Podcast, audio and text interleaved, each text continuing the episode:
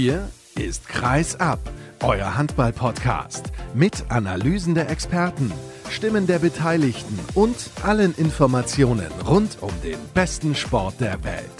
Mit eurem Gastgeber Sascha Staat.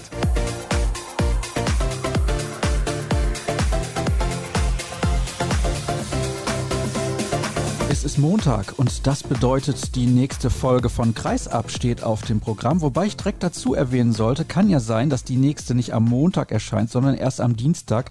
Es wartet das Pfingstwochenende auf uns. Also Obacht, liebe Hörer. Könnte sein, dass Kreisab nicht am Montag, sondern am Dienstag erscheint. Es findet ja außerdem noch das Final Four in der European League statt und da muss ich mal gucken, wie ich das zeitlich alles so hinbekomme. Hallo und herzlich willkommen auf jeden Fall. Schön, dass ihr wieder eingeschaltet habt und was mir aufgefallen ist. Als ich in Corona-Pause, also Zwangspause war, haben alle gesagt, wir warten auf die nächste Sendung. Hörerzahlen der ersten Sendung nach der Pause toll. Aber was war denn letzte Woche mit euch los? Also gerne ein bisschen Werbung machen, damit mehr Leute mitbekommen, dass es einen Handball-Podcast gibt, der auch gerne in die Tiefe geht. Das machen wir nämlich heute. Ich kann euch sagen, es ist einiges los und das Interview der Woche solltet ihr euch auf jeden Fall anhören. Ich habe gesprochen mit Stefan Zwart. Er ist der Trainer des EHVO. Er lag unter anderem zwölf Tage im künstlichen Koma nach einer Corona-Infektion. Aber das ist nicht alles. Beim EHVO ist wirklich alles Mögliche passiert, was irgendwie passieren kann. Und es war alles andere als positiv. Ein wirklich bemerkenswertes und offenes Gespräch, ungefähr eine halbe Stunde lang. Nehmt euch die Zeit, es wird sich auf jeden Fall lohnen. Im zweiten Teil der Sendung begrüße ich Simon Lange. Der beschäftigt sich regelmäßig mit der TSV Hannover Burgdorf. Dort könnte es einen Trainerwechsel geben, denn Carlos Ortega hat ein Angebot vorliegen vom FC Barcelona. Das liegt dem Verein noch nicht vor, aber wir sprechen über die Möglichkeiten und was das auch für den Verein für Konsequenzen haben kann. Zunächst starten wir aber mit einem Experten, der sich wirklich in allen Themen auskennt. Wir sprechen über das Olymp Final Four, die Champions League Rückspiele im Viertelfinale und das anstehende Final Four in der European League. Das mache ich mit Björn Parzen. Hallo Björn. Hallo Sascha, hallo an alle Hörer. Ich habe es gerade gesagt, das sind unsere Themen, drei Stück insgesamt. Wir beginnen mit der sportlichen Aktualität. Die SG BBM Bietigheim hat den DHB-Pokal bei den Frauen gewonnen. Du bist mit dabei gewesen in Stuttgart.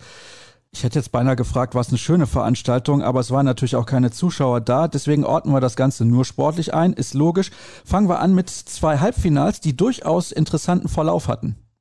Ja, auf jeden Fall. Also das erste Halbfinale war das Spiel zwischen den Luchsen aus Rosengarten und Buchholz gegen die HSG Blomberg-Lippe und eigentlich der Favorit Blomberg. Aber wenn man auf die Saison schon vorher ein bisschen geschaut hat, es gab einen Remis und es gab einen ganz knappen Sieg für Blomberg. Also von den bisherigen Ergebnissen war das jetzt nicht unbedingt so zu erwarten. Aber gut, sie haben eben die Blomberger mit Nele Franz, eine überragende Spielerin, dabei gehabt. Und sie waren sich auch sehr sicher, denke ich, dass sie dieses Halbfinale gewinnen. Denn man hat die Gesichter danach gesehen. Das war eine pure Enttäuschung bei Trainer Steffen Birkner und den Spielerinnen, als sie dann das Halbfinale verloren hatten. Ja, es war eben ein 19 zu 22 gegen eine Mannschaft von den Handball-Luchsen aus Buchholz, die selber so überrascht waren von diesem Sieg und die gefeiert haben, wirklich wie verrückt und dann eine tolle Torfrau mit Zoe Ludwig hatten. Sie hatten mit Evelyn Schulze eine Kapitänin, die da wirklich vorangegangen ist. Sie hatten, und das muss man wirklich sagen, wenn man Nele Franz bei den Blombergerinnen mal ausklammert, die elf Tore gemacht hat, sie hatten sogar die besseren Individualspielerinnen. Das heißt also, die Handball-Luchse aus Buchholz-Rosengarten haben ein super Halbfinale hingelegt. Und was man dazu sagen muss, sie kämpfen ja noch um den Klassenhalt. Also sie haben die Option, noch eben den Relegationsplatz in der Bundesliga zu erreichen, haben jetzt ein Nachholspiel gegen Mainz und dann im Endeffekt ein Finale gegen Buxtehude, ausgerechnet gegen ihren Kooperationspartner. Und sie haben am Samstagabend nach dem Halbfinale haben sie alle auf ihren Zimmern auf Sport Deutschland TV noch das entscheidende Spiel zwischen Göppingen und Leverkusen geschaut, das dann am Remis endete. Und hätte Leverkusen das gewonnen, dann wären ihre Chancen deutlich gestiegen um den Relegationsplatz. So, aber haben sie mittags ein tolles Halbfinale hingelegt und abends dann eine kleine Enttäuschung. Also sie haben gesagt, wir lassen uns dieses Wochenende hier nicht nehmen. Und zweite Halbfinale, wenn ich da direkt anknüpfen darf, war von vielen genommen das vorweggenommene Finale. Da denke ich, im schwäbischen Raum hat man dann Nadine Krause nicht unbedingt als die Traumlosfee für das Halbfinale dann gesehen, die das dann ausgelost hatte, denn es trafen aufeinander TuS Metzingen und die SGB BM Bietigheim. Interessant, keine der vier Mannschaften hatte vorher den Pokal gewonnen. Es gab also die insgesamt 15. Verein zu ermitteln, der den DRB-Pokal gewinnt. Und im Halbfinale muss man dazu sagen, Bietigheim sehr dominant begonnen, eine starke erste Halbzeit gespielt. Dann kam zum Schluss dank einer starken Nicole Roth im Tor Metzing nochmal heran.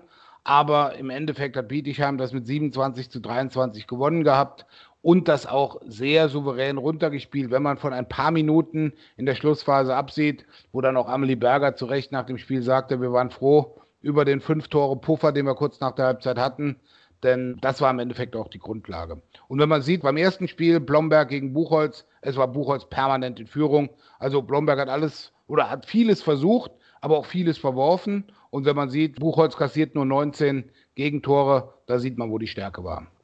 Definitiv in der Abwehr. Also einmal hat sich der Außenseiter durchgesetzt, einmal der Favorit. Ich glaube, das kann man auf jeden Fall so sagen, denn Bietigheim ja mit, ich glaube, sieben Minuspunkten aktuell in der Bundesliga deutlich vor Metzing und auch vor Blomberg. Also hätten die es ins Finale geschafft, dann wären sie auch dort der Außenseiter gewesen.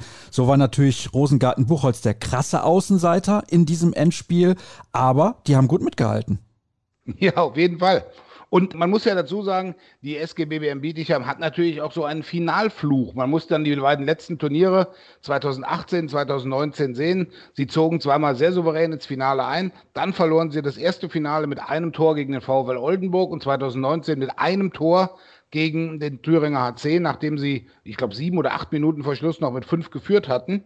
Und ich glaube, diesen Finalfluch hatten dann viele der Spielerinnen, das hat Anna Lörpern zumindest nachher auch so gesagt, in den Köpfen gesagt. In dieser Halle haben wir noch nie einen Titel gewonnen, wir haben diesen Pokal sowieso noch nie gewonnen, wir haben die letzten zwei Finals verloren. Aber normalerweise sagt man, okay, wenn Bietigheim gegen Buchholz antritt, sind die Favoritenrollen klar verteilt. Denkst du? Also bis zur 53. Minute, bis zu einem 21 zu 20, lag Buchholz permanent in Führung. Und sie haben absolut verdient auch geführt. Wieder eine starke Zoe Ludwig im Tor, wieder individuell starke Spielerinnen von allen Positionen. Sie waren wirklich am Kreis und in den Rückraum waren sie wirklich stark. Und Bietigheim hat irgendwie es nicht geschafft, dieses Spiel in den ersten 53 Minuten unter Kontrolle zu kriegen. Am Ende muss man dann für Buchholz sagen, leider fehlte den Luchsen dann die Kraft. Bietigheim hat einfach den breiteren Kader gehabt und macht aus einem 20 zu 21 am Ende ein ziemlich deutliches 27 zu 22 und hat dann erstmals eben auch den DHB-Pokal der Frauen gewonnen. Das war natürlich ein Start-Zielsieg dann für Markus Gaugig, den neuen Trainer. Und viele Spielerinnen, die jetzt das dritte Finale bestritten haben, haben auch gesagt, endlich, endlich haben wir diesen Pott.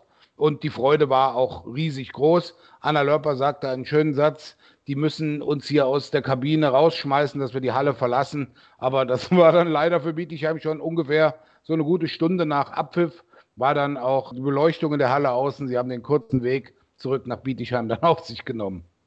Ja, das sind ja, glaube ich, nur so 30 Minuten, wenn man ein bisschen aufs Gas drückt und dann ist man von Stuttgart in Bietigheim.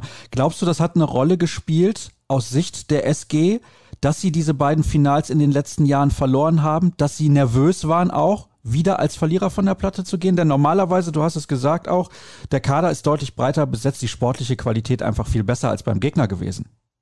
Ja, auf jeden Fall. Ich glaube, sie haben so gedacht zur Halbzeit, gut, wenn Buchholz eben zur Pause auch noch geführt hat, irgendwann werden denen die Kräfte dann ausgehen. Aber mit jeder Minute, die diese zweite Halbzeit länger gedauert hat und Buchholz war immer noch in Führung, ich glaube, da haben sich so in den Köpfen der Spielerin, nein, nicht schon wieder, nicht schon wieder Finale in Stuttgart, nicht schon wieder als Favorit ins Finale gehen und schon wieder verlieren. Und haben einige, denke ich mal, wirklich sich so Gedanken gemacht, oh nein, wie kann das kommen? Dann hat aber eine Spielerin wie Antje Lauenroth oder nachher auch Julia Meithof von sieben Meter Punkt, die haben dann eben die Mannschaft auch nach vorne gepeitscht. Valentina Salamaka hat am Schluss dann auch einiges gehalten, wurde dann zur besten Torfrau des Turniers gekürt, was ich nicht so ganz verstanden habe, weil für mich war es auf jeden Fall Zoe Ludwig von von den Luchsen. Und ja, und dann war es am Ende, war es wirklich, ich denke mal, diese Kraft. Und es war dann, das muss man dann auch dagegen halten, weil bei Bietigheim, sie haben eine Einstellung gezeigt und gesagt, komm, wir müssen diesen Schalter irgendwie nochmal umlegen. Und sie haben eben auch Moral bewiesen, haben nicht die Köpfe hängen lassen. Aber ich glaube schon, irgendwann so zwischen der 35. und 50. Minute, da haben die schon irgendwie daran gedacht, nein, das passiert uns jetzt nicht zum dritten Mal. Aber ich glaube, Markus Gaugig hat dann auch mit einer taktischen Änderung auf der 5-1-Deckung dann nochmal für einen Impuls gesorgt gehabt. Glückwunsch also nach Bietigheim zum ersten DHB-Pokalsieg. Das hat die Mannschaft sich verdient durch eine gute Saison, die sie gespielt hat in der Liga natürlich auch. Da wird es die Vizemeisterschaft werden, das steht ja jetzt schon fest, aber eben auch der erste Pokalsieg. Und wenn man am Ende ein Spiel so deutlich gewinnt, dann braucht man, glaube ich, auch nicht drüber diskutieren, ob das verdient oder unverdient war. Sie haben sich klar durchgesetzt in beiden Partien im Endeffekt. Wir wechseln das Thema. Nee, ich wollte noch anmerken, wurde ja auf Sport 1 im Free TV auch übertragen. Ist eine gute Sache gewesen. Ja, auf jeden Fall. Ich sag mal, das war eben schön. Man konnte alle drei Spiele sehen. Peter Kohl habe ich gehört, ich war ja selber in der Halle, hat das auch gut gemacht. Sie hatten eben auch als Experten Maren Baumbach, Axel Grohmann, dann fürs Finale auch Henk Gruner, den Bundestrainer da. Für den Frauenhandball sicher eine schöne Sache, dass alle drei Spiele ausgetragen wurden. Ich habe die Quoten jetzt leider noch nicht gesehen.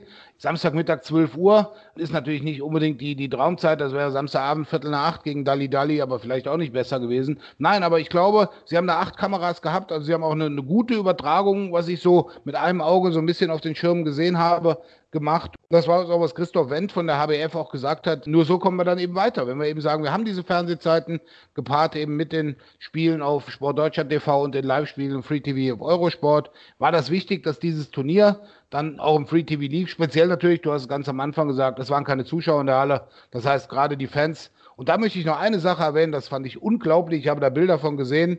Es gab ein Public Viewing in Rosengarten und Buchholz, nämlich in einem Autokino. Da war Sonntagmittag, ging also um 17.15 Uhr das Spiel los, waren dann alle Plätze im Autokino, ich weiß nicht, ob es in Rosengarten oder in Buchholz war, waren belegt. Die haben Public Viewing Autokino gemacht und mit Hubkonzerten ihre Mannschaft angefeuert. Unglaublich. Ja, das ist ja großartig. Also da sieht man mal, was selbst bei einem kleinen Verein in der Frauenhandball-Bundesliga für eine Euphorie herrschen kann, wenn man denn mal sportlich auch ein bisschen erfolgreicher ist, als man das eigentlich gewohnt ist. Ich bezeichne den Verein jetzt mal so ein bisschen als eine Fahrstuhlmannschaft. Ich glaube, das kann man auf jeden Fall so formulieren und ja, möchte da niemandem zu nahe treten, aber eigentlich sind die Fakten da relativ eindeutig. Eine Mannschaft, die regelmäßig gegen den Abstieg kämpft, wenn sie aufsteigt, die regelmäßig dann direkt wieder aufsteigt. Also ja, gut, so ist es halt eben. Nicht jeder hat die finanziellen Mittel und sie sind ja auch Kooperationspartner, das hattest du eben erwähnt, vom Buxtehuder SV. Und sie haben ja auch noch die Möglichkeit, in der Liga zu bleiben. Also es ist ja nicht sicher, dass sie auf jeden Fall absteigen, sondern sie haben durchaus realistische Chancen, würden dann die Relegation gegen die Füchse Berlin spielen. Genau, also sie müssen eben vor Göppingen landen, dann wäre Göppingen abgestiegen. Es geht eben um diesen drittletzten und viertletzten Platz in der Frauenhandball-Bundesliga. Der drittletzte steigt in dieser Saison eben ab, weil es ja eben keinen Absteiger in der Vorsaison gab. Und der viertletzte macht die Relegation gegen den zweiten der zweiten Liga. Und das sind die Füchse Berlin, die stehen da ja auch schon fest. Und ja, und da kämpfen eben jetzt Göppingen spielt gegen Bietigheim und Buxtehude spielt gegen die Luchse. Wird also am kommenden Wochenende nochmal ein richtig spannendes Duell werden. Wir wechseln von den Frauen zu den Männern und kommen zu den Rückspielen im Viertelfinale der Champions League. Ich weiß, du hast ja auch immer nicht nur ein, sondern zwei, eher drei Augen gefühlt zumindest auf den internationalen Wettbewerben. Welches Ergebnis der Hinspiele hat dich am meisten überrascht? Wenn man sich die Spiele angeschaut hat, auf jeden Fall das Spiel von Aalborg. Aalborg gegen Flensburg.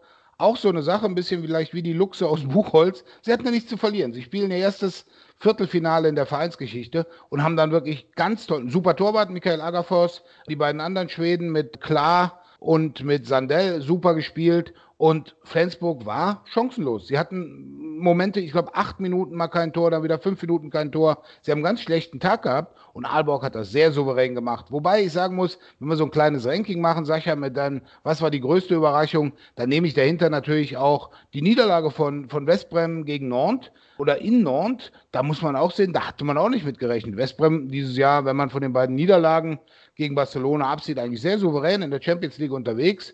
Und Nantes hatte da auch nicht viel zu verlieren und hatte dann im Endeffekt, das ist diesmal eben auch aufgefallen, welche Rolle die Torhüter gespielt haben. Sie hatten eben mit Emil Nielsen, dem Dänen, hatten die dann einen unglaublich starken Torwart hinten drin gehabt und haben eine sehr gute Verteilung der Tore. Also es ist nicht so, dass einer da zehn macht, sondern ich glaube, neun, zehn Spieler treffen dafür Nord und die haben das sehr gut gemacht. Also diese beiden Ergebnisse, das sind auch die, wo ich sagen würde, wenn jemand sagt, okay, ich will dieses Mal zwei Rückspiele anschauen, dann schaut euch aus deutscher Sicht natürlich Paris Saint-Germain gegen Kiel an, aber vom Spannungscharakter kann man schauen, dreht Flensburg das und dreht Westbrem das nochmal. Wobei ich denke, ein Spiel, das ist gelaufen oder eine Partie, wobei das Ergebnis ist auch gut für Mechkov Brest. 29 zu 33 gegen Barcelona. Das ist, glaube ich, eine der knappsten Niederlagen von einem Verein, der dieses Jahr gegen Barcelona in der Champions League gespielt hat. Emil Nielsen übrigens wird ja teilweise The Big Cheese genannt. Also ich finde das ja sensationell. Toller Spitzname für den Dänen, der in der kommenden Saison noch nicht beim FC Barcelona spielt, sondern erst im Jahr danach. Aber er wird nach Spanien gehen. Das ist mittlerweile ja bekannt. Also ich weiß gar nicht, ob es eine offizielle Meldung schon gab, aber eigentlich weiß es jeder, der sich ein bisschen mehr für den Handball interessiert. Du hast jetzt gesagt, dass Flensburg mehr oder weniger chancenlos war in Aalborg. Sind sie denn auch chancenlos im Rückspiel, beziehungsweise chancenlos, das Final Four noch zu erreichen? Fünf Tore ist ordentlich. Sagen wir so, fünf Tore ist ordentlich, aber ich glaube nicht, dass sie nochmal so viele Bälle dann eben auch verwerfen werden im Angriff. Weil hinten, man muss dazu sagen, Benjamin Buric im Tor eine gute Leistung, in der Abwehr war es eigentlich auch okay, wenn man von ein paar Aussetzern absieht. Also ich sag's mal so, Flensburg hat da noch eine Chance. Wir haben ja auch in anderen Wettbewerben, auch in der Champions League oder auch in anderen K.O.-Spielen gesehen, Flensburg startet mit 4-0, dann ist man zum Beispiel nur noch ein Tor hinten und Aalborg verunsichert. Man muss ja auch sehen, Aalborg, wenn sie auswärts verloren haben, dann haben sie teilweise richtige Klatschen bekommen in Kiel, in Barcelona. Sie haben aber auch in Westbrem gewonnen und sie haben die letzten drei Spiele gegen Flensburg jetzt gewonnen. Also sie scheinen da gut eingestellt zu sein auf die SG und ich sag mal, wenn man das aus Aalborger Sicht sieht, für das Projekt, wie es jetzt gerade loslegt, etwas Besseres als quasi vor dem Durchstarten schon in Köln dabei zu sein, könnte für die Club-Eigner und den Milliardär, der das Ganze so ein bisschen als ein Projekt sieht, überhaupt nicht etwas Besseres passieren. Ich sag mal, man hätte gesagt, okay, wenn übernächstes Jahr dann Mikkel Hansen und Aaron Palmerson da spielen, sind sie auf jeden Fall ein Kandidat. Aber vor diesen Wechsel schon nach Köln zu gehen und man muss dazu sagen, seit AG Kopenhagen im Jahr 2012 war keine dänische Mannschaft mehr in Köln vertreten. Und Aalborg, das Projekt sieht dann teilweise auch so ein bisschen ähnlich aus. Man hat Mikkel Hansen, der war damals auch dabei. Ja, was Flensburg braucht, ist ein super Start und hinten dicht und auf jeden Fall vorne müssen sie mit einer anderen Quote abschließen. Dann haben sie auch eine Chance. Ich sag mal, fünf Tore kann man wirklich schnell aufholen, aber man sollte sich da nicht auf die letzten zehn Minuten verlassen, weil das hat man bei Aalborg gesehen. Die konnten hinten raus auch nochmal zulegen. Also, das ist jetzt nicht unbedingt eine Mannschaft, denen, denen die Kräfte hinten raus ausgehen. Den Eindruck habe ich auch. Es wird eine harte Aufgabe für die SG Flensburg-Handewitt. Wie hart wird es für den THW Kiel, der zwei Tore Vorsprung mit nach Paris nimmt und eventuell wieder Sander Sargosen im Gepäck hat, dafür aber auf Patrick Wienzek verzichten muss? Ja, das ist eben die Sache. Also ich sage mal, die Personalie mit Sander Sargo ist natürlich eminent wichtig. Der wollte unbedingt schon das Hinspiel spielen. Er hat eben einen Infekt gehabt, war erkältet, war krank, konnte eben nicht auflaufen. Und ich sag mal, mit Sargo, Sargosen wäre dann eben der, der, wie man so schön sagt, der X-Faktor in Paris. Wenn er aufläuft, denke ich, dann kann Kiel das schaffen, auch trotz des schmerzlichen Verlusts von, von Patrick Winzek, der ja wirklich ganz unglücklich sich da den Kopf des Wadenbeins gebrochen hatte bei dieser Aktion mit Luke Steins. Dann hat Kiel eine Chance. Also ich sag mal, es kommt auf die Torhüter an. Wenn Landin das Duell gegen Vincent Gerard nochmal so gewinnt, dann wird Kiel das schaffen können. Aber wenn Gerard, was er diese Saison auch schon paar Mal gemacht hat, teilweise auch eher in der Nationalmannschaft, einen guten Tag hat und Paris, da sind wir wieder bei dem Start, gut startet, dann haben sie natürlich eine Chance. Interessant wird sein, wie im Endeffekt einer wie Mikkel Hansen auftritt. Der war im Hinspiel, war der okay, hat neun Tore erzielt, aber wenn man so seinen Schnitt in den wichtigen Spielen so sieht, ich denke, sie werden sich auf Reinkind jetzt besser einstellen können, der ja zehn Tore gemacht hat. Und auf Eckberg sowieso. Ich sag mal, wenn man das sieht von der, von der rechten Seite, 15 Tore, ist das schon sehr gut. Und ja, da muss man eben sehen, wie Kiel diesen Ausfall im Mittelblock kompensieren kann mit Winzek. Aber ich sag mal, Winzek weg und dafür Sargosen rein, ist dann wieder eine ähnliche Situation wie im Hinspiel. Und das haben sie mit zwei Toren gewonnen. Jetzt deine Tipps und ich würde dich doch aus deutscher Sicht bitten, auf Aalborg zu tippen, damit Flensburg weiterkommt.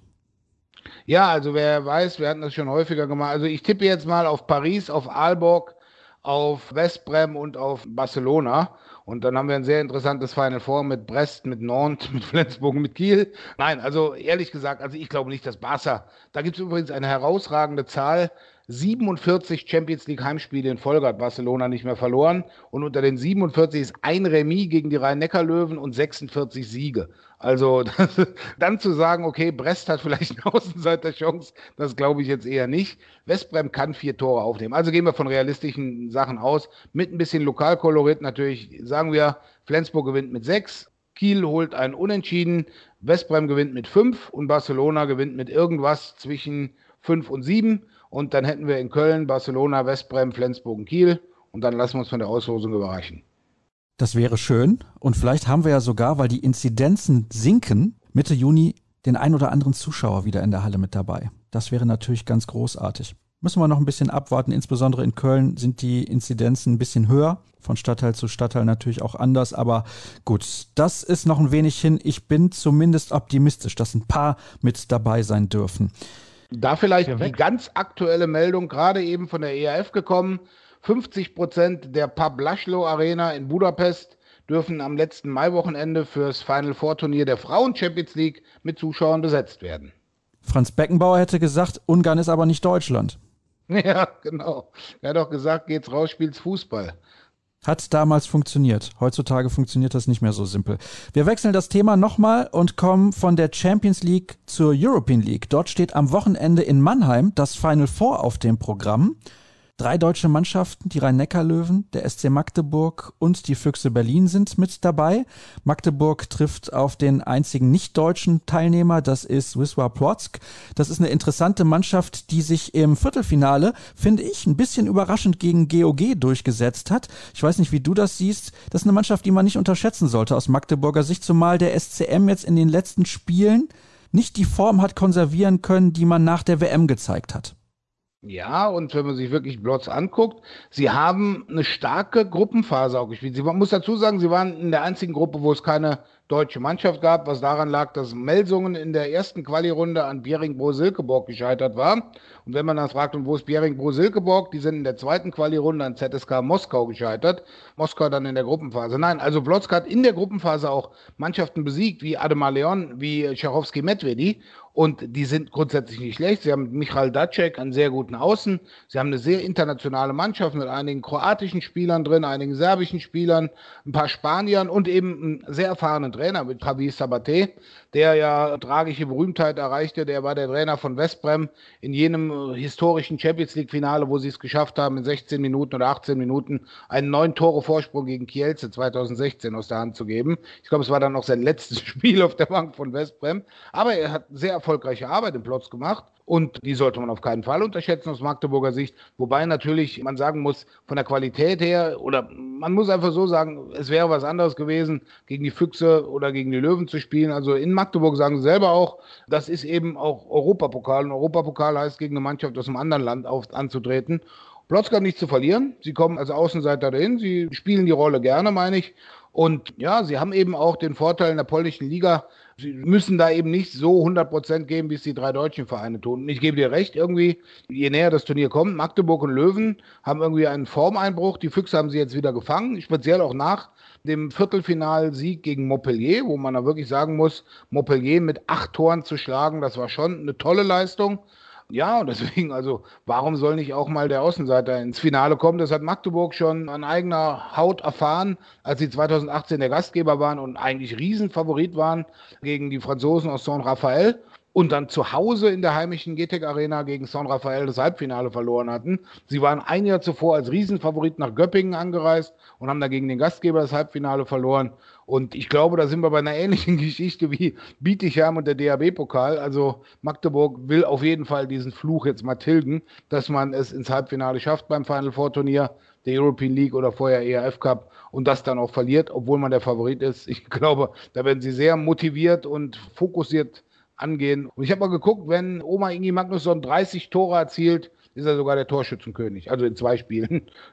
Ja, das wäre ambitioniert, also beziehungsweise ist ambitioniert. 30 Tore in zwei Spielen, also nicht unmöglich. Bei Michael Damgard kann ich mir das sehr gut vorstellen, weil der nimmt einfach jeden Wurf, hat jetzt auch am Wochenende bei der Heimniederlage übrigens gegen den SCDFK Leipzig sehr viele Tore erzielt, auch sehr viele Würfe genommen, aber die Quote war entsprechend gut.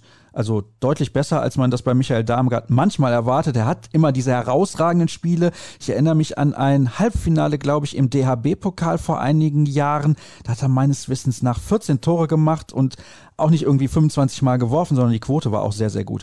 Aber das ist halt so ein Hop- oder Top-Spieler und aktuell könnte man bei Magdeburg das Gefühl bekommen, entweder wird es ein klarer Sieg gegen Porzk oder sie scheiden aus.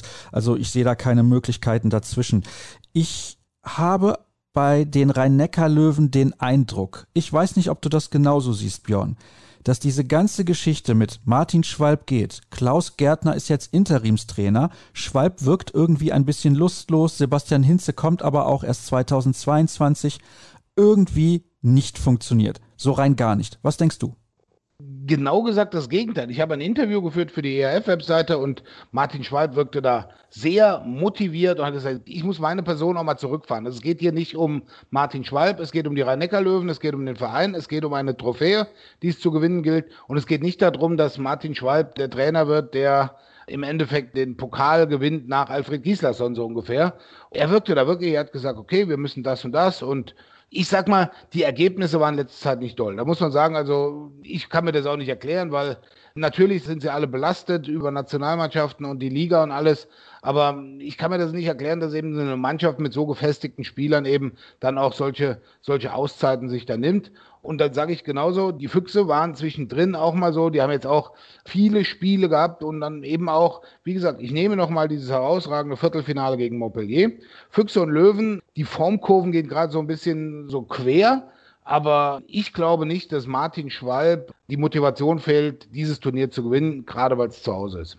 Davon gehe ich auch aus, dass er Lust hat, dieses Turnier zu gewinnen.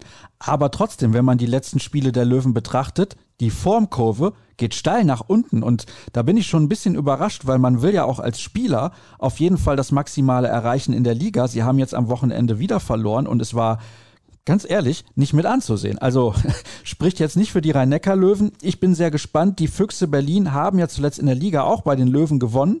Das war ein Spiel, mit vielen, vielen Fehlern auch auf beiden Seiten, aber die Füchse haben sich jetzt in den letzten Wochen gesteigert. Du hast es auch schon angesprochen. Ich glaube, die Füchse setzen sich durch. Ja, also ich sag mal unter Nicht-Corona-Bedingungen, das heißt mit einer vollen Halle hätte ich die Löwen auch so als richtiger Favorit dann gesehen für das Turnier und auch für dieses Halbfinale in der Konstellation, wie sie jetzt ist. Die Füchse wirken derzeit konstanter. Und jetzt sind wir wieder bei dem Punkt, den hatten wir eben bei der Champions League schon mal. Da muss mal schauen auf Dejan Milosavljev und Andreas Palika, weil ich sage, diese beiden Spieler, also die beiden Torhüter, die entscheiden das Spiel. Milo Saveljev hatte herausragende Spiele, hatte dann mal so ein paar Aussetzer. Palika spielt eigentlich konstant gut, aber hatte dann auch in letzter Zeit ein paar, paar Spiele, wo es eben nicht so doll dann lief. Also ich sag mal, die Torhüterposition entscheidet und dann eben, sage ich auch mal so, dieses, dieses Quäntchen mehr Kaltschnäuzigkeit im Angriff. Weil in der Abwehr, wenn man auf der Füchse-Seite sieht, so einen wie Koppelja, wie Gojun, was sie da aufbauen, das hat schon Rang und Namen, was sie da haben. Und die Löwen, die müssen eben versuchen, möglichst schnell die Füchse abzuholen, um dann mit einem schnellen Umkehrspiel in Tempo-Gegenstöße zu kommen und damit dann die Füchse auch zu schlagen. Da muss man einfach sehen, welche Taktik geht auf. Hinten Beton anrühren oder dieses flexible, bewegliche nach vorne rennen. Mein Tipp, ich glaube, es wird nicht so eintreten, weil ich auch ein schlechter Tipper bin. Finale Magdeburg gegen Füchse und Magdeburg holt's das Ding. Ja gut, ich glaube, wer meine Tippqualitäten kennt, der erschaudert, was sagt Parzen jetzt und dann die 5 Euro bitte woanders hinsetzen. Aber ich sage, das Finale ist Magdeburg gegen Rhein-Neckar-Löwen, geht in die Verlängerung und dann gewinnt Magdeburg. Und das alles, eventuell auch mit einer Verlängerung, könnt ihr sehen bei der Zone die Rückspiele im Viertelfinale der Champions League. Da müsst ihr mit mir auskommen und dem geschätzten Kollegen Mike Thiele, der dann bei den deutschen Begegnungen an meiner Seite sitzen wird. Und Mike ist dann auch am Wochenende mit dabei beim Final Four der European League am Samstag zusammen mit Uwe Semrau und dann am Sonntag Yogi Bitter mit dem Kollegen Semrau. All das, wie gesagt, bei der Zone zu sehen und falls ihr noch kein Abo habt, da gibt's auch einen Gratis-Monat. Also man kann das Ganze mal ausprobieren, ob einem das gefällt und ist dann nicht gezwungen, ein komplettes Abo abzuschließen. Also alles gar kein Problem, wer es einfach nur mal testen möchte. Björn, nochmal herzlichen Dank an dich. Das war's für den ersten Teil einer sehr, sehr langen Sendung. Aber ich habe es ja eingangs gesagt, die solltet ihr bis zum Ende hören. Kurze Pause, gleich geht's weiter.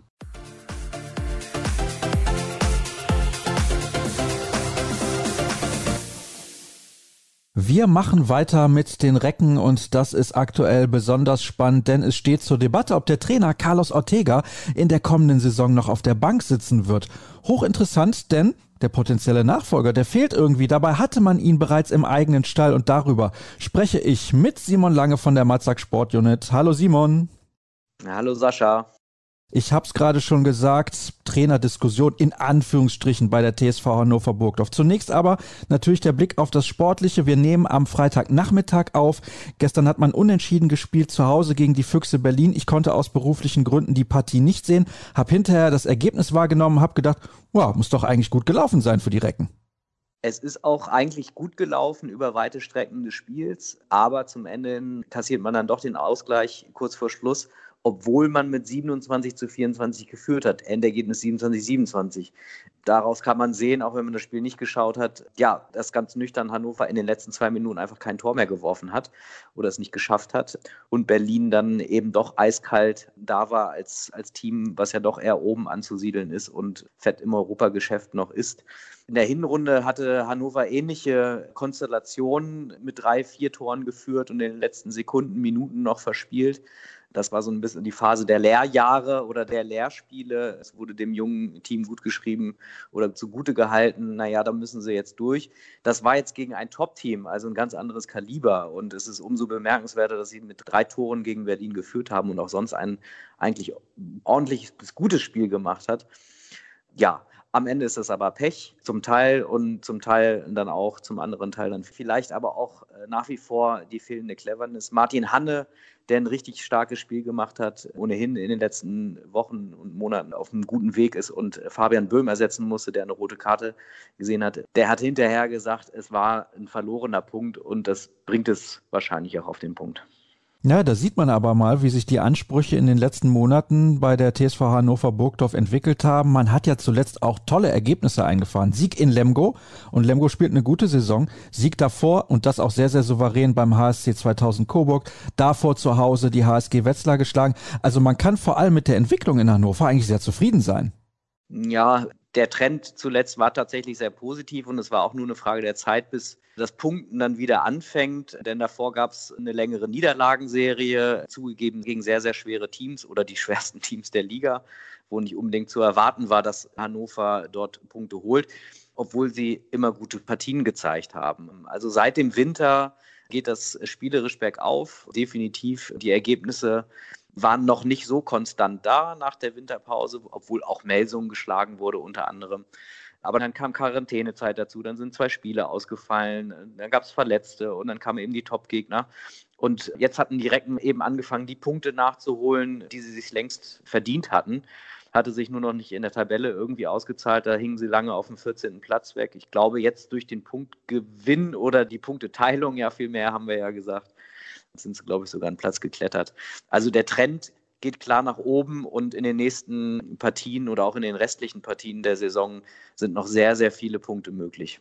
Und wenn ich mir auch den Spielplan anschaue, jetzt zu Hause gegen die Eulen, wobei die Eulen, die haben gerade den BHC mit sechs Toren geschlagen, dann in Minden, dann bei der HSG Nordhorn-Lingen, dann zu Hause gegen den TVB Stuttgart. Gut, dann spielt man auch in Flensburg, aber man hat eigentlich ein relativ guten Spielplan bis Saisonende. Also da sind noch einige Siege möglich für diese Mannschaft, die, das sollten wir vielleicht auch mal diskutieren, Simon, mit vielen Spielern aus der eigenen Jugend besetzt ist. Es gab einige Abgänge in den letzten Jahren. Vor diesem Jahr Timo Kastening, Davor war es ja Kai Hefner, der gegangen ist. Jetzt wird dann als nächster Ivan Martinovic im Sommer 2022 zur MT Melsungen wechseln. Also diese Mannschaft hat immer wieder Verluste hinnehmen müssen. Morten Olsen natürlich auch. Und trotzdem gelingt es ihr, beziehungsweise dem Verein insgesamt, junge Spieler einzubauen. Ich finde das bemerkenswert.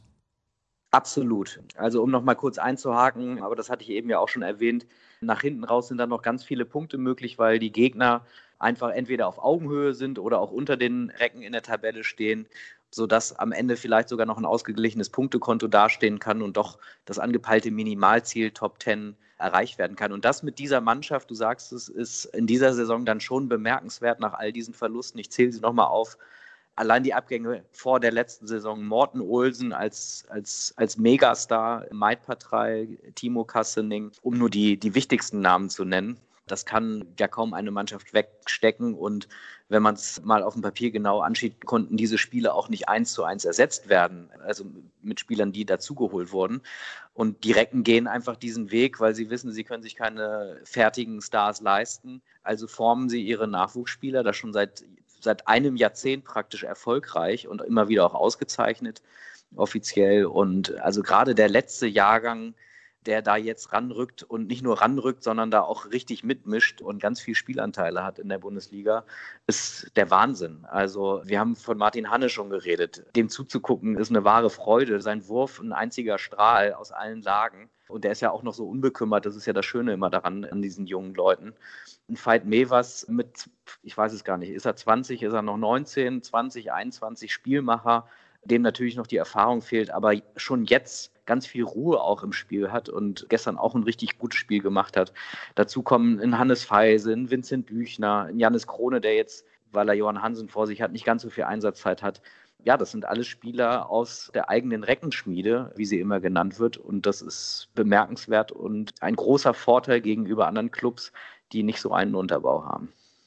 Da sieht man mal, wie stark man davon profitieren kann, wenn man eben so einen Unterbau hat. Du hast jetzt einige Namen genannt. Wirklich großartig, was der Verein dort leistet. Und das ist ja jetzt nicht irgendwie was, was ganz neu ist, sondern seit vielen, vielen Jahren zieht sich das schon durch. Und Carlos Ortega, übrigens der Trainer, der musste ein klein wenig davon überzeugt werden, dass das der richtige Weg ist.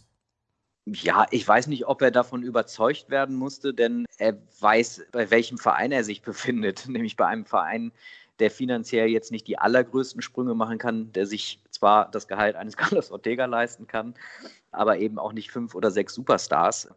Der Beleg dafür ist ja auch, dass eine Mannschaft wie Melsungen einfach nur ein bisschen mit Geld winken muss und schon gehen die ganzen Topspieler alle weg. Also reich, sage ich mal, wird man in Hannover auch nicht. So reich an Erfahrung vielleicht. Und da zählt aber eben aber auch ja die Art und Weise, wie Carlos als Trainer tickt. Und sein Co-Trainer Ica Romero hat sich auch jahrelang jetzt hier in Hannover um den Nachwuchs gekümmert. Das heißt, sie haben da sehr großen Fokus drauf gelegt von Beginn an. Klar, wenn du einen Trainer fragst, hast du lieber einen Star oder hast du fünf Junge, die du noch ranfüllen musst, würde man im Zweifel immer sagen, nee, ich hätte gerne aber die fertigen Spieler, weil ich hier um Titel spielen will. Aber Carlos Ortega hat nie darüber geschimpft. Ganz im Gegenteil, er hat immer die jungen Spieler gelobt und ihnen auch tatsächlich diese Spielzeit gegeben und nie sie einfach nur mitgeschleppt und mitgenommen oder sie als Pausenfüller im Training genommen, wenn mal Länderspielwoche war. Das heißt, er hat von Beginn an, vom ersten Tag seiner Arbeitszeit hier, auf den Nachwuchs gesetzt, aktiv und ihn auch gefördert. Jetzt ist es allerdings so, dass nicht nur Spieler gehen könnten, sondern auch der Trainer selbst. Und das wäre ein herber Verlust, weil auch das Timing richtig, richtig mies ist aus Sicht der Recken. Der FC Barcelona klopft an. Und Carlos Ortega ist mit diesem Verein als Spieler mehrfach Champions League-Sieger geworden. Das ist im Prinzip der Club, für den er immer schon mal arbeiten wollte, auch als Trainer. Und ja, für mich ist es ganz schwer einzuschätzen, also was geht vor beispielsweise in einem Sven Sören Christoffersen, der ja dann die Verhandlungen führt, wahrscheinlich dann auch irgendwann mit den Spaniern. Wir haben beide mit ihm gesprochen in den vergangenen Tagen. Er hat gesagt, es ist nichts konkret. Der FC Barcelona ist auch an uns noch nicht herangetreten. Wir haben das Heft in der Hand und können mehr oder weniger entscheiden, ob wir ihn jetzt im Sommer schon gehen lassen oder nicht. Aber machen wir uns nichts vor, Simon. Wenn der FC Barcelona Carlos Ortega in diesem Sommer verpflichten will, dann wird das so kommen. Das glaube ich auch. Das klingt erstmal plakativ und sehr hart runtergebrochen, aber wir alle wissen, wie groß dieser Verein ist und was er für eine Stahlkraft hat und was er vor allen Dingen für Carlos bedeutet, bedeutet hat und ja auch immer noch tut. Insofern kann man ja kaum sagen, dass man dem FC Barcelona absagt, wenn er denn schon mal anfragt, weil ein zweites oder ein drittes Mal wird der Verein das bestimmt nicht tun. Das ist das eine. Jetzt hängt da aber natürlich ein bisschen mehr dran. Und du hast auch gefragt, naja, wie wird sich ein Christoffersen fühlen? Der wird sich wahrscheinlich sagen, das kann ja wohl nicht wahr sein. Du hast das schlechte Timing angesprochen, denn die Vertragsverlängerung, die letzte, von Carlos zog sich tatsächlich ein bisschen. Die war lange eigentlich abgemacht und fix. Schon im Dezember haben wir das auch verkündet, dass es so kommt. Im Dezember hat Carlos allerdings dann auch nochmal gesagt, uns Reportern hier vor Ort, naja, ich würde Hannover sowieso nur verlassen, wenn irgendwo nochmal was ganz, nicht irgendwo nochmal, sondern wenn sich irgendwo was ganz Großes auftut. Und da war uns auch klar, dass das eben nicht ein, ein anderer Verein ist, der vielleicht im Europapokal spielt, sondern eben noch eine Etage höher anzusiedeln ist sprich sein Ex-Club FC Barcelona. So, und dann hat er im Februar dann tatsächlich aber den Vertrag verlängert. Dort wurde es übrigens oder zumindest verkündet. Kurz vorher stand der Abgang von Ica Romero fest. Und dann war man in Hannover dankbar, dass wenigstens Carlos gehalten werden kann. Und das ist ja sowieso eine Sensation, dass der hier schon zweimal seinen Vertrag verlängert hat. Carlos Ortega ist das Beste, was Hannover je passiert ist auf dieser Position. Und ja, jetzt soll er plötzlich weg. Und ich glaube, es trifft die Verantwortlichen nicht völlig unvorbereitet, aber der Zeitpunkt ist wirklich sehr, sehr unglücklich. Also ich glaube, wenn wir hier über 2022 reden würden, noch ein Jahr, dann würde dieser mögliche oder wahrscheinliche Wechsel sehr viel problemloser abgehen. Dann hätten die Recken mehr Zeit, sich eine Alternative zu suchen. Dann hätte Carlos auch eine offizielle Möglichkeit, eine rechtliche Möglichkeit, aus seinem Vertrag auszusteigen. Die hat er jetzt nicht. Das macht es für Hannover schwer, so kurzfristig einen Ersatz zu finden und für Barcelona schwer, weil sie einfach ein bisschen mehr Geld ausgeben müssen. Das ist insgesamt eine interessante Konstellation. Wir haben das ja ein bisschen ähnlich auch bei der Geschichte mit Sebastian Hinze und den Rhein-Neckar-Löwen der BHC, hat gesagt, ja, Hinze steht bei uns bis 2022 unter Vertrag, alles in Ordnung, wir suchen jetzt in Ruhe einen Trainer, wir sind überhaupt nicht unter Druck. Das ist ja bei den Recken eigentlich genauso. Trotzdem entwickelt sowas immer auch eine gewisse Eigendynamik, die kann man nicht wegdiskutieren. Absolut. Und wenn man die Nachrichten ja selber erstmal aufschnippt, die da auch ja jetzt erstmal vorwiegend aus Spanien kamen, dann denkt man auch, nee, das kann nicht wahr sein. Und man wünscht sich ja auch hier als Reporter noch weiter mit, mit Carlos weiter zusammenarbeiten zu können.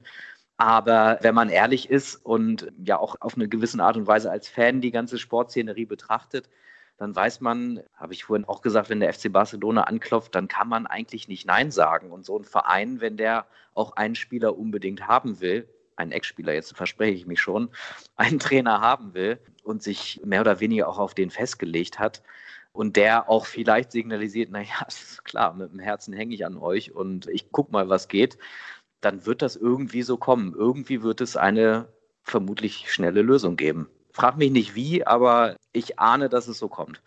Zu diesem Timing, zu diesem schlechten passt ja auch, dass Roy Sanchez, der übrigens in der vergangenen Woche ja auch hier zu Gast war im Interviewteil der Sendung, gerade erst beim TVB Stuttgart als Neuzugang bzw. als neuer Trainer vorgestellt wurde. Das ist noch gar nicht so lange her. Der hätte natürlich auch super gepasst, weil er auch viele Spieler, die jetzt in der ersten Mannschaft der Recken spielen, in der Jugend bereits trainiert hat. Definitiv. Er war jahrelang Co-Trainer in Hannover. Jahrelang ist, glaube ich, vielleicht auch ein bisschen übertrieben. Ich glaube, zwei oder drei Jahre waren es. Hat sich auch um die Jugend gekümmert, war Torwarttrainer und das war auch eigentlich das Anforderungsprofil für den neuen Co-Trainer für Eka Romero, der ja nach Bietigheim geht an der Seite dann von Carlos, habe ich mir auch gedacht, ah, scheiße, ach, okay, der geht nach Stuttgart, dann wird er da Cheftrainer, ist auch okay, hätte wunderbar hierher gepasst. Ja, und es war aber auch so in der Phase, wo eben noch nicht zu ahnen war, dass Carlos Ortega jetzt möglicherweise oder vielleicht wahrscheinlich jetzt im Sommer schon den Verein verlässt. Und ja, der hätte wunderbar gepasst. Wie du erwähnst, viele Spieler kennen ihn noch und er hat ja einen einen wirklich angenehmen, positiven Eindruck hinterlassen, fachlich und menschlich. Er hätte auch genauso perfekt gepasst wie Iker Romero. Als wir dieses Gespräch ausgemacht haben, beziehungsweise diesen Termin, haben wir auch ein paar Minuten miteinander gesprochen über diese Situation. Hast du dir in der Zwischenzeit mal Gedanken gemacht, wer denn überhaupt in Frage käme, um Ortega nachzufolgen? Das ist eine gute Frage. Und ich bin ja jetzt kein, kein Scout oder Manager, der den Trainermarkt in- und auswendig kennt im In- und Ausland. Tatsächlich haben die Bildkollegen heute oder gestern Abend schon Christian Prokop ins Gespräch gebracht, der ja bekanntermaßen seinen Vertrag beim DHB noch hat und ihn aussitzen darf, kann oder muss. Der ist ja, glaube ich, immer noch nicht aufgelöst. Grundsätzlich ist das natürlich ein Kandidat, weil er auch eine Hannover-Vergangenheit hat, den TSV Anderten in der zweiten Liga trainiert hat. Ich weiß nicht, ob ich jetzt sagen würde, dass das jetzt mein persönlicher Favorit wäre. Muss ich natürlich aufpassen, das zu sagen. Vielleicht gibt es aber auch noch andere Möglichkeiten. Vielleicht will er ja auch gar nicht. Dazu kommt noch pikante Anekdote. Der TuS Finnhorst, aufstrebender Club aus der dritten Liga, gerade in der Aufstiegsrunde zur zweiten Liga.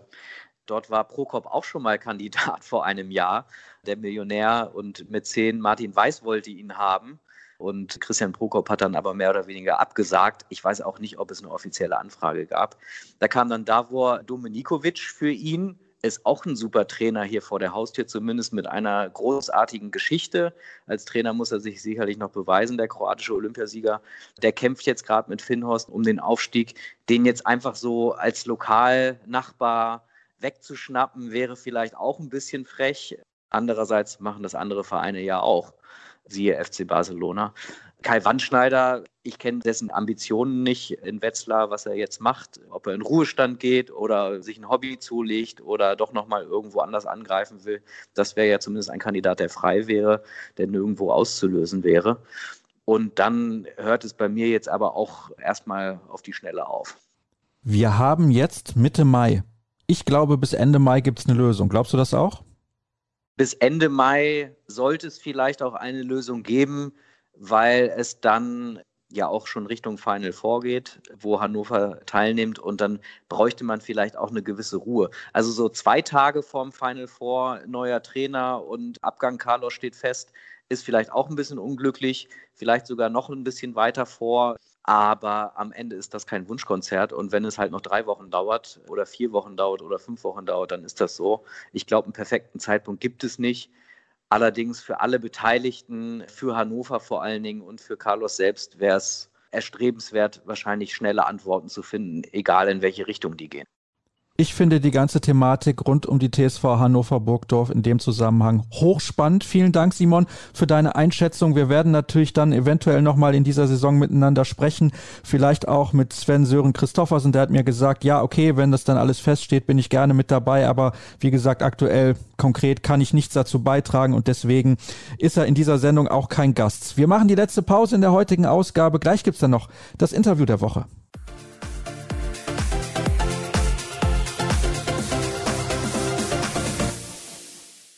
Abschließend, wie immer, gibt es natürlich das Interview der Woche hier bei Kreisab. Es ist eine ganz, ganz besondere Geschichte. Nicht nur für meinen Gast persönlich, sondern auch für seinen Verein in dieser Saison, für den EHV Aue. Wir zeichnen dieses Gespräch am Sonntagmittag auf. Das heißt, die Mannschaft hat am späten Nachmittag noch ein Spiel, könnte dann bei 30 zu 30 Punkten stehen, hat nichts zu tun mit dem Abstiegskampf. Ich weiß allerdings nicht, was vor Saisonbeginn das Ziel war. Darüber werden wir natürlich sprechen mit dem Trainer, den ich herzlich begrüße, Stefan Swart. Hallo.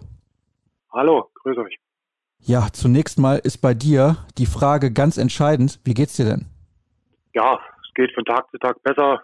Ich freue mich über jeden kleinen Schritt, jedes kleine Detail, was dann besser wird. Ja, und bin gute Hoffnung, dass das dann irgendwann wieder so weit hergestellt ist, dass ich dann auch wieder voll einsatzfähig bin. Aber das kann man zum jetzigen Zeitpunkt leider noch nicht, noch nicht sagen. Zur Erklärung, du warst Corona-infiziert, da werden wir gleich ein bisschen genauer drauf eingehen, aber der Reihe nach. Was war denn das Saisonziel, beziehungsweise was waren die Erwartungen, die du hattest an deine Mannschaft so im September, als es dann wieder losging?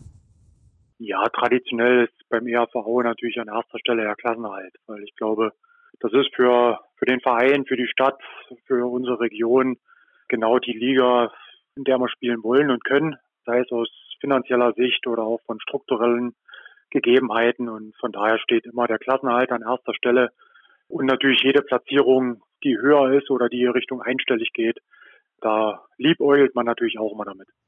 Ihr seid auch sehr, sehr gut in die Saison reingestartet mit 6 zu 2 Punkten. Ja, ich glaube, wir haben mit allen Gegebenheiten, die es damals waren, mit der langen Vorbereitung und dem späten Saisonstart haben wir das trotzdem sehr gut hinbekommen, sind mit 6 zu 2 Punkten gestartet. Die zwei Punkte haben wir nur gegen den jetzigen Tabellenführer Hamburg liegen lassen. Ich glaube, mit dem Saisonstart konnte man sehr zufrieden sein und waren da auch ganz zuversichtlich, dass die Saison so weitergeht. Vielleicht sollten wir auch dazu erwähnen, beim EHVO spielen die Zuschauer eine große Rolle. Es ist zwar lange her, dass ich in der Halle gewesen bin, mehr als 20 Jahre, aber ich erinnere mich noch sehr gut, das ist ein Hexenkessel. Das kann ein richtiger Hexenkessel sein. Unsere Zuschauer sind da sehr euphorisch und frenetisch und das bringt natürlich jedes Jahr ein paar Punkte zu Hause und ja, das fehlt jetzt natürlich. Ich glaube, wir haben vier Unentschieden zu Hause. Wenn man da dran denkt, wenn die Halle voll gewesen wäre, ich glaube, da wäre durchaus noch der ein oder andere Sieg drin gewesen. Dann allerdings, als die sechs zu zwei Punkte zum Saisonauftakt im Sack waren, gab es eine Hiobsbotschaft, beziehungsweise eine Nachricht, von der du vielleicht gar nicht so geschockt warst, aber natürlich, ich habe es gerade eben gesagt, wir wollen da noch ins Detail gehen, waren die Folgen verheerend. Du bist positiv auf Corona getestet worden am 20. November. Was waren denn deine ersten Gedanken, als du von der Nachricht gehört hast? Ja, da muss man vielleicht ein bisschen weiter ausholen. Ich meine, wir hatten leider Gottes schon die Erfahrung, dass Spieler von uns positiv getestet wurden. Wir waren dort schon erstmal in Quarantäne im Oktober und da hatten Spieler von uns schon auch mit klaren Symptomen, die sich dann noch 14 Tage mal schlecht gefühlt haben. Und als dann uns das zweite Mal nach dem Spiel Bietigheim ja, die Corona-Welle erwischt hat, sind wir erstmal davon ausgegangen, dass wir auch dort gut durchkommen. Die meisten haben das ja auch gut überstanden mit gar keinen Symptomen, mit geringen Symptomen. Ja, und bei mir, ich war dann schon in Quarantäne, habe dann die ersten Symptome bekommen, sprich Geruchs- und Geschmacksverlust und ja, da bin ich erstmal davon ausgegangen, okay, jetzt hast du es und wird schon alles gut gehen. Also du gehst ja nicht davon aus, dass es dich so erwischt, weil ich habe mich jetzt nicht unbedingt zu einer Risikogruppe gezählt. Ja, und dann ging es aber auch relativ schnell. Am 25.11. musste ich dann schon ins Krankenhaus, weil nichts mehr ging. Wir gehen nochmal ganz kurz zurück vom 25. auf den 20. November. Also du bekommst diese Nachricht, ich bin positiv auf Corona getestet worden. Hattest du großen Respekt davor, weil du natürlich wusstest, einige Spieler die hatten schon ein paar Symptome oder hast du gesagt, das wird schon irgendwie gehen? Ja, Respekt hatte ich, hatte ich vorher schon vor der Krankheit und wir haben wirklich versucht uns da bestmöglich zu schützen, sei es mit dem Mundschutz und Hände desinfizieren, Abstand halten, aber ganz ausschließen kannst du sie eben nicht. Und leider Gottes hat uns dann erwischt. Und ich bin aber nochmal davon ausgegangen, dass ich, dass ich da relativ gut durchkomme. Aber wie gesagt, Respekt hatte ich da schon vor der Krankheit und dass es mich dann so schlimm erwischt, ja, hätte ich nicht gedacht, bin ich ehrlich. Warum musstest du am 25. November am Besagten ins Krankenhaus? Ja, an dem 20.11., als ich den, den Befund bekommen habe, da hatte ich, wie gesagt, schon Geschmacks- und Geruchsverlust. Und dann ging das relativ schnell. An dem Sonntag, an dem 22.11. hatte ich schon fast 41 Fieber. Wir haben dann schon mit Antibiotika angefangen und Blutverdünnern zu spritzen und ging aber ja von Tag zu Tag schlechter. Ich bin kurzatmig geworden, habe kaum noch Luft bekommen, konnte nicht mehr schlafen. Mir tat alles höllisch weh und ich bin dann in der Nacht vom 24. zu 25. bin ich eigentlich nur noch wie ein Geist rumgelaufen, wenn ich überhaupt noch laufen konnte. Und am 25. hat dann auch meine Frau in Absprache mit unserem Mannschaftsarzt den Krankenwagen gerufen, weil ich selber gar nicht mehr konnte. Ich war wie im Delirium, bin dann zwar noch selber zum Krankenwagen gelaufen, aber schon dort haben sie mich, ja, nachdem sie meinen mein Sauerstoffwert gemessen hatten, sofort an Sauerstoff angeschlossen, weil ich war quasi fast schon ohne Sauerstoff. Wie ging es dann weiter? Ich bin auch am, am selben Tag, am Abend auf die Überwachungsstation gekommen, wurde dort schon mit sehr, sehr viel Sauerstoff behandelt, der mit hohem Druck in mich reingepumpt wurde. War da dann eigentlich auch ganz zuversichtlich, dass, dass ich auch das überstehen werde und relativ schnell wieder aus dem Krankenhaus raus kann, weil ja, du gehst einfach davon aus, okay, du bist 43, gehörst jetzt nicht unbedingt zur, zur Risikogruppe, warst nicht, nicht vorerkrankt oder sonst irgendwas. man geht trotzdem immer noch vom, vom Positiven aus. Aber ja, am selben Abend noch auf die Überwachungsstation und die Werte waren dort schon so schlecht und auch das Lungenbild. Die Ärzte haben mir hinterher gesagt, es sah katastrophal aus, das Röntgenbild. Und sowas haben sie auch noch nicht gesehen gehabt, dass es so schnell, so massiv sich verschlechtert und ja, und am 8.12. ging bei mir ja, fast wörtlich oder buchstäblich die Lichter aus, weil ich da ins künstliche Koma versetzt werden musste. Lass uns noch mal ganz kurz zurückgehen. Du hast eben gesagt, du hast dich ja eigentlich nicht zur Risikogruppe gezählt. Wie hast du das dann alles mental eigentlich verkraftet bzw. wahrgenommen in diesen Tagen zwischen dem 25. November und dem Tag, als du ins Koma versetzt wurdest? Ja, du warst eigentlich sofort in den, also habe ich es empfunden, in den Kampfmodus geschalten, hast gesagt, okay, jetzt musst du da durch mit der Maske auf dem Gesicht und mit allen Schmerzen und Fieber und aber du hast natürlich irgendwo gekämpft und gesagt, es wird schon irgendwie gehen und auch wenn die Ärzte gefragt haben oder die haben dich ja darauf vorbereitet, dass es so kommen kann, dass sie dich eventuell ins künstliche Koma versetzen. Da hast du immer noch gesagt, nee, nee, lasst mal, ich, ich krieg das irgendwie hin, auch mit dem Sauerstoff.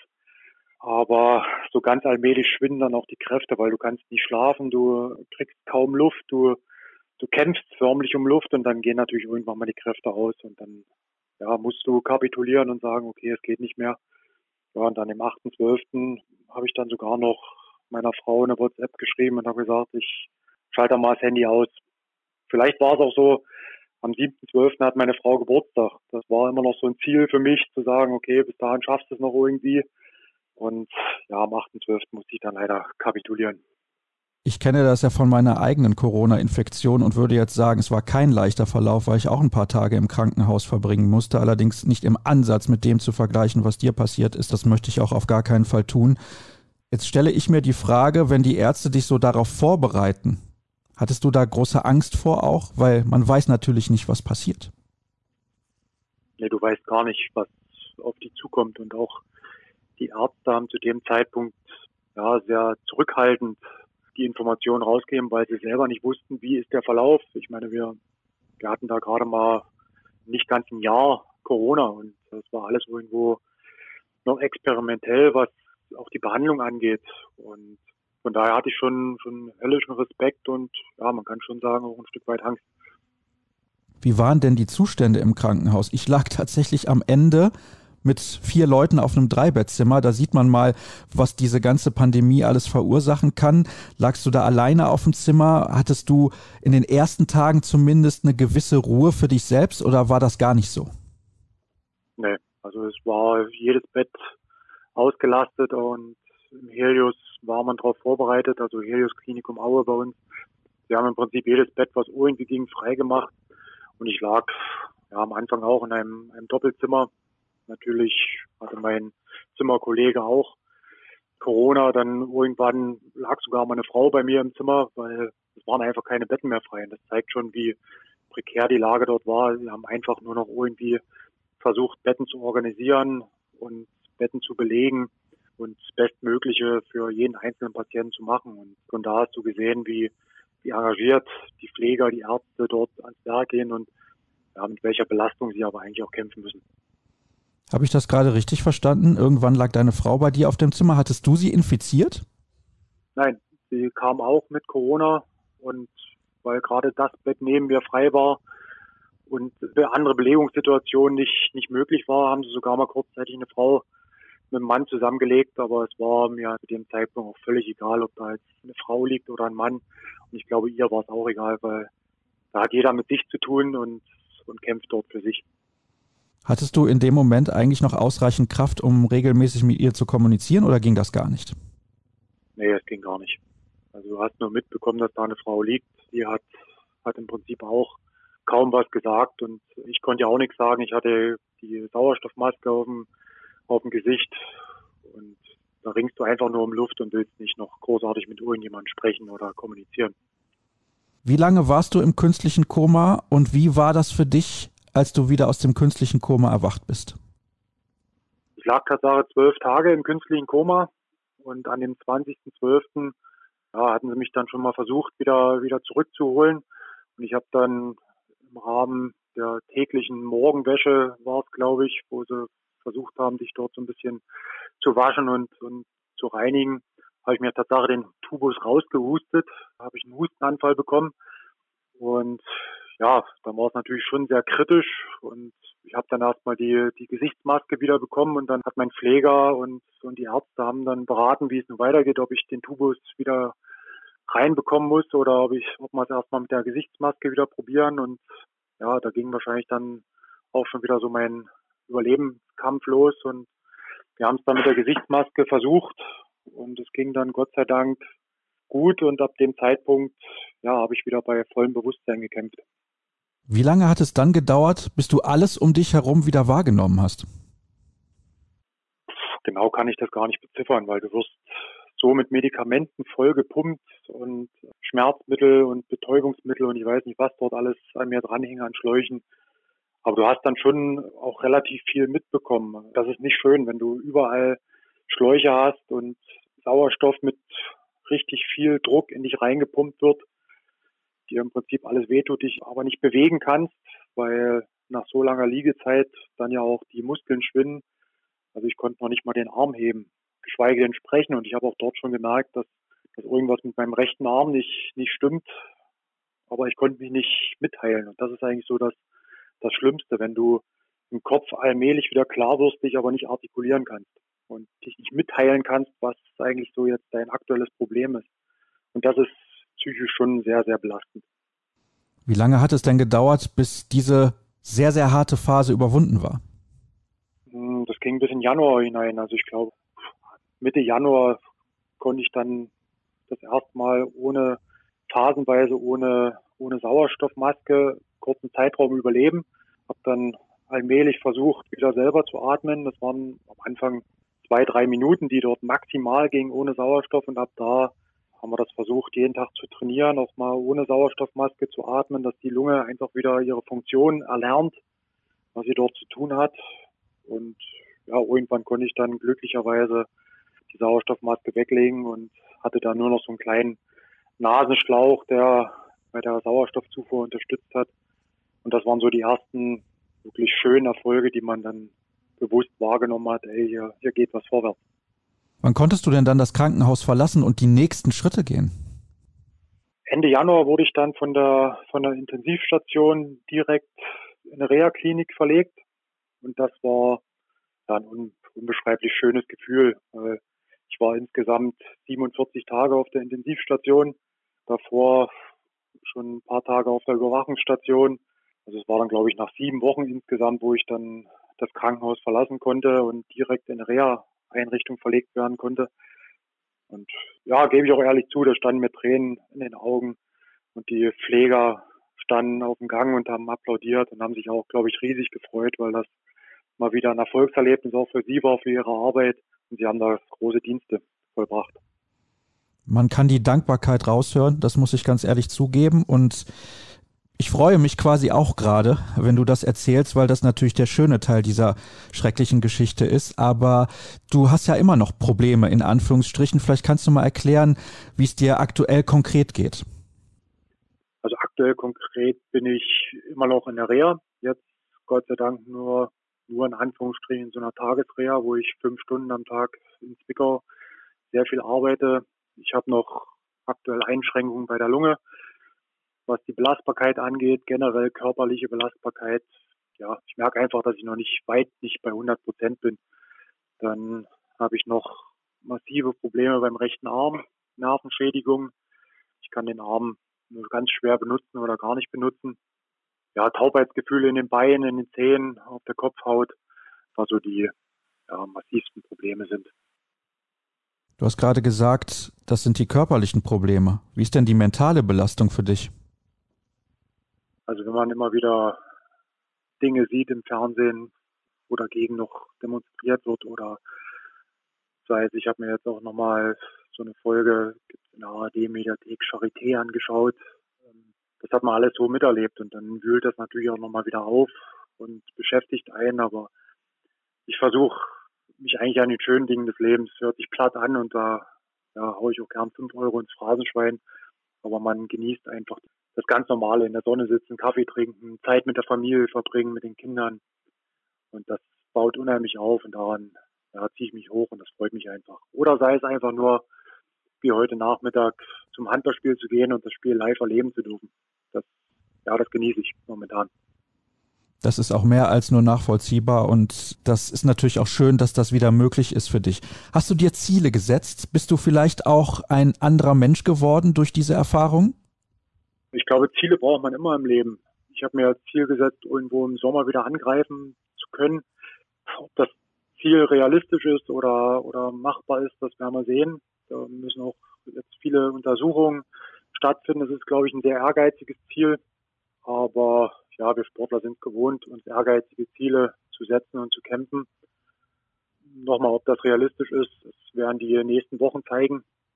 Und dass ich ein anderer Mensch geworden bin, ja, das, das können vielleicht andere besser einschätzen, aber ich, ich glaube, ich achte jetzt wirklich mehr auf Kleinigkeiten und Details und genieße viele Dinge, die ich vorher vielleicht als alltäglich und normal angesehen habe oder vielleicht gar nicht mehr gemerkt hätte, weil es, ja, es hat einfach funktioniert und war einfach da.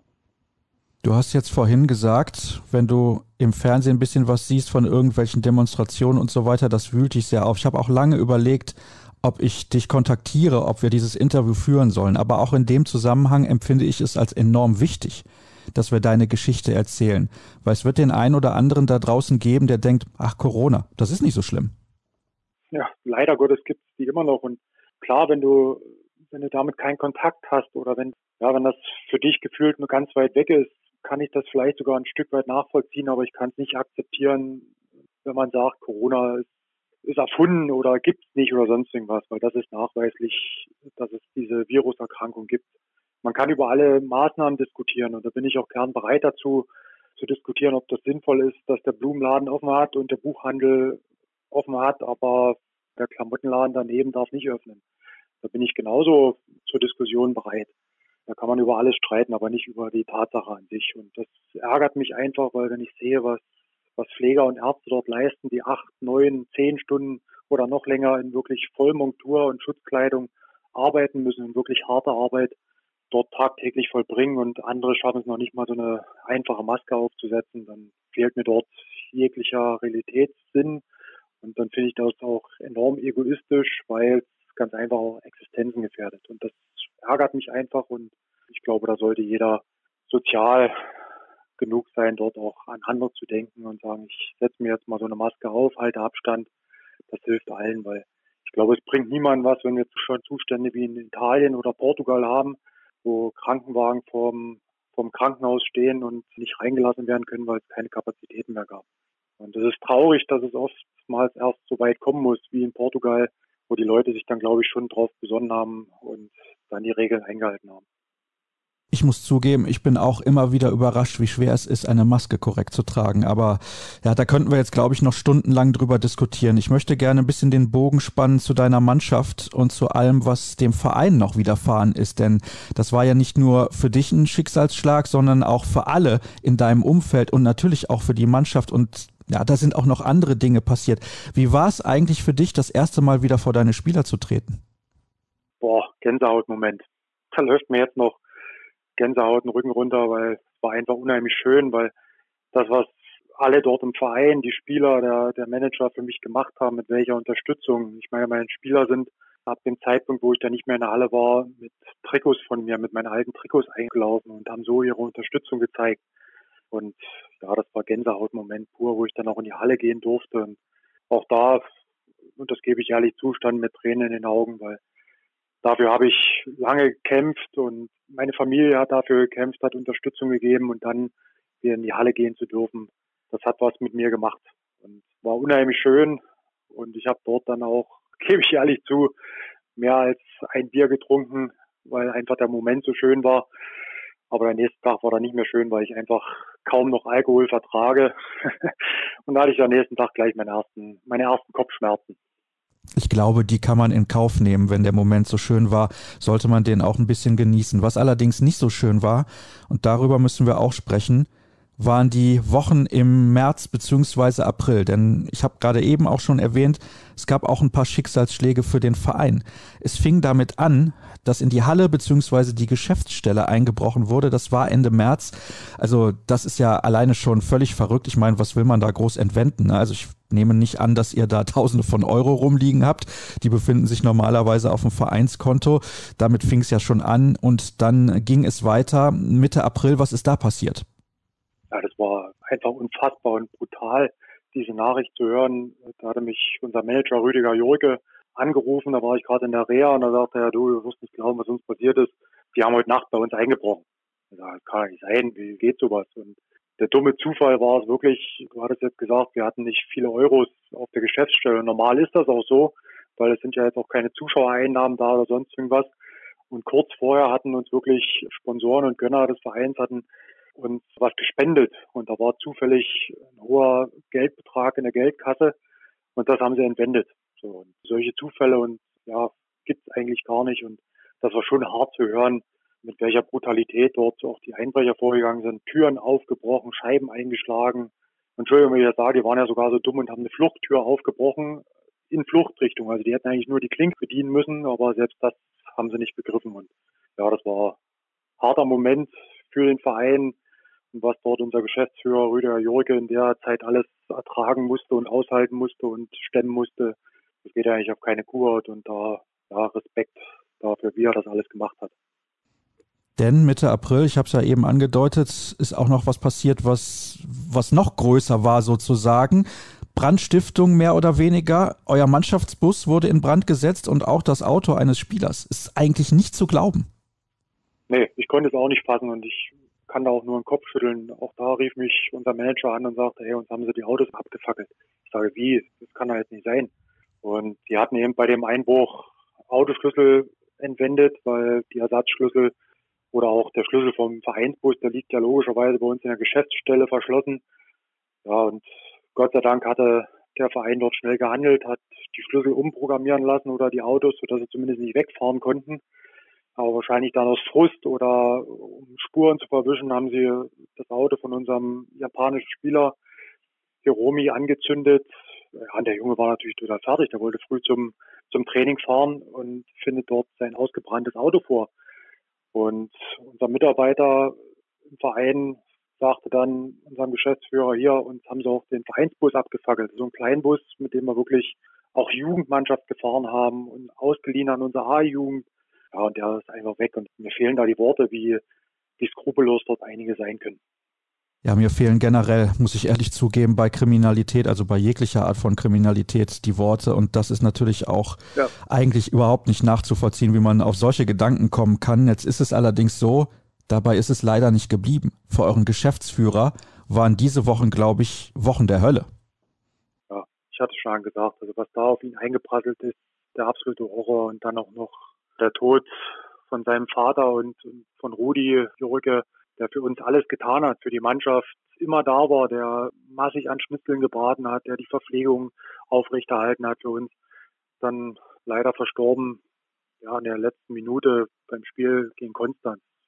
Er saß auf der Tribüne als Helfer, hat er dort im Vorfeld die Schiedsrichterversorgung übernommen und einfach nur eine gute Seele und ein guter Freund von vielen, glaube ich, der dort während des Spiels verstirbt und ja, einfach unfassbar. Und ich bin jetzt noch immens traurig und auch ein Stück weit schockiert, ja, wie schnell man aus dem Leben gerissen werden kann.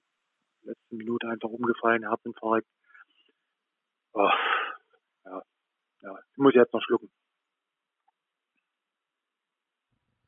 Ja, mir fehlen auch für ein paar Sekunden die Worte, du merkst es, weil es doch ein, ein schwieriges Thema ist, die Gesamtsituation beim EHV Aue und ich muss meinen Hut ziehen vor allen Beteiligten, wie die Mannschaft und alle im Umfeld es tatsächlich schaffen, trotzdem noch die Spiele zu absolvieren. Ich nehme an, du bist unfassbar stolz auf deine Jungs. Ja, absolut, weil Wahnsinn, was der Verein und die Jungs alles einstecken mussten in der Saison, geht los bei, wir waren dreimal in Quarantäne, haben aktuell aber trotzdem die meisten Spiele mit 29. Also die haben ein Pensum hingelegt, haben immer wieder Nackenschläge weggesteckt und auch jetzt die, die letzten Siege, ja, die schweißen einfach nur zusammen und waren auch ein Stück weit für Rudi, für den Verein, um einfach dort auch was zurückzugeben, weil ich glaube, da wurde in den letzten Tagen und Wochen Großes geleistet und der Zusammenhalt hier im Erzgebirge, es ist einfach nur schön, das zu spüren und da will man natürlich dann noch was zurückgeben und ich glaube, das hat einfach nochmal so ein paar Prozent rausgekitzelt aus der Mannschaft. Und ja, ich glaube, mit 28 Punkten können wir jetzt bei allen Umständen stolz sein und werden hoffentlich auch noch die letzten sieben Spiele da erfolgreich gestalten, um dann eine scheiß Saison, die es einfach von den Umständen her war, positiv abschließen zu können. Das wünsche ich euch sehr. Ich möchte mich ganz, ganz herzlich bei dir bedanken, dass du mir zur Verfügung gestanden hast. Hab aber noch eine Frage. Ich habe so das Gefühl, dass das für dich wichtig ist, auch darüber nochmal zu sprechen, mehr oder weniger so als Bewältigungstherapie. Kann man das tatsächlich so sagen? Es gab den ein oder anderen Artikel schon über deine Geschichte und vielleicht tut es dir auch gut, wenn du darüber erzählen kannst. Das tut sehr gut, aber soll vor allen Dingen auch immer wieder aufwecken beziehungsweise wach halten, dass wir eben noch nicht über den Berg sind und ich wünsche mir einfach, dass sich da jetzt ganz viele impfen lassen und das dazu beiträgt, dass wir alle wieder ein Stück weit Normalität erleben dürfen, dass wir vielleicht im Sommer dann doch Urlaub machen können mit, mit unseren Familien und dann vielleicht in der nächsten Saison wirklich alle wieder wunderschöne Erlebnisse haben in Hallen, sei es bei Familienfeiern oder sonst irgendwas. Und ich glaube einfach, das ist enorm wichtig, da jetzt nochmal den letzten Schritt zu gehen und Zusammenhalt zu zeigen. Und dann, glaube ich, können wir alle wieder Normalität erleben. Und das wünsche ich mir einfach und das hoffe ich auch, dass es da ein Stück weit dazu beiträgt, wenn man mit seiner Geschichte da an die Öffentlichkeit geht, weil ich wurde da auch häufig gefragt, warum machst du das? Ja, genau aus dem Grund, um einfach aufzuwecken und Leute zu sensibilisieren. Ich wünsche dir jetzt schon ganz, ganz viel Spaß bei deinem ersten Heimspiel in der Erzgebirgshalle möglichst ausverkauft. Das wäre natürlich eine schöne Geschichte, dass du es genießen kannst und vor allem natürlich, dass du gesund bleibst. Vielen Dank nochmal, dass du dir die Zeit genommen hast, über ein sehr, sehr schwieriges Thema zu sprechen. Das ist das Ende der heutigen Ausgabe, liebe Handballfans. Alle weiteren Infos bekommt ihr wie immer auf facebook.com slash kreisab, bei Twitter at kreisab.de sowie bei Instagram unter dem Hashtag und Accountnamen kreisab. Und wie Stefan es gerade gesagt hat, bisschen Geduld brauchen wir noch dann wird alles wieder gut. In diesem Sinne, habt eine gute Woche und bis demnächst. Tschüss.